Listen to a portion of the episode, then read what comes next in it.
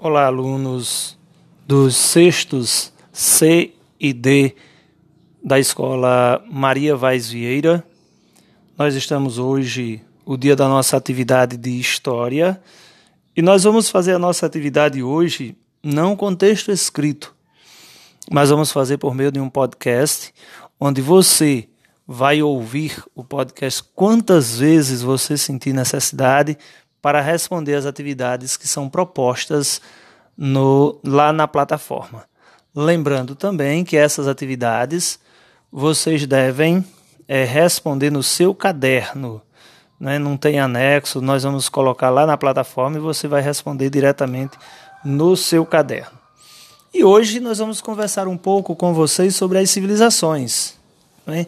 No mundo existem várias civilizações, muitas, e nós vamos começar nessa aula de hoje falando com vocês sobre a civilização que tem como origem os sumérios, né? os sumérios que ocupam né, ou ocuparam a região mesopotâmica aí por volta do ano 8500 a.C. e tiveram uma habilidade destacada né, na questão militar, né, em defesa da expansão territorial, com relação ao aproveitamento das águas para a agricultura e para o comércio, a respeito também da formação das cidades, e lógico que a gente não pode deixar de mencionar, em hipótese nenhuma, a invenção da escrita. Né? Então, como eles contornaram aí essa região montanhosa, cheia de deserto, mas com planícies muito férteis, né? cortada pelos rios Tigres e Eufrates, eles acabaram, eles que eu digo, os sumérios, acabaram sofrendo investidas violentas né, de vários povos, e assim também como outras sociedades do período, né, daquele período, tiveram que lutar por sua própria sobrevivência. Então hoje nós vamos dar destaque aos sumérios, né, começando esse destaque com os sumérios, mas trazendo como ênfase exatamente o termo antiguidade. Por quê? Vejam só, os historiadores, eles costumam dividir a história em períodos distintos. Né? Períodos esses que representam o que a gente chama de tempo histórico. São marcados por fatos históricos, um fato que marca o início, outro que marca o final. E um desses períodos distintos é a antiguidade. Antiguidade que tem como marco inicial a invenção da escrita, que aconteceu aí por volta do ano 4 mil anos antes de Cristo, e vai até o século V, quando acontece a queda do Império Romano.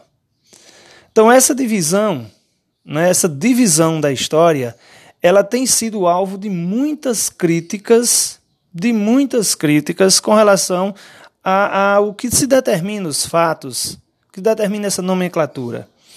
Por isso, repito, essa divisão tem sido alvo de muitas críticas, porque ela foi baseada em acontecimentos históricos ligados apenas aos europeus.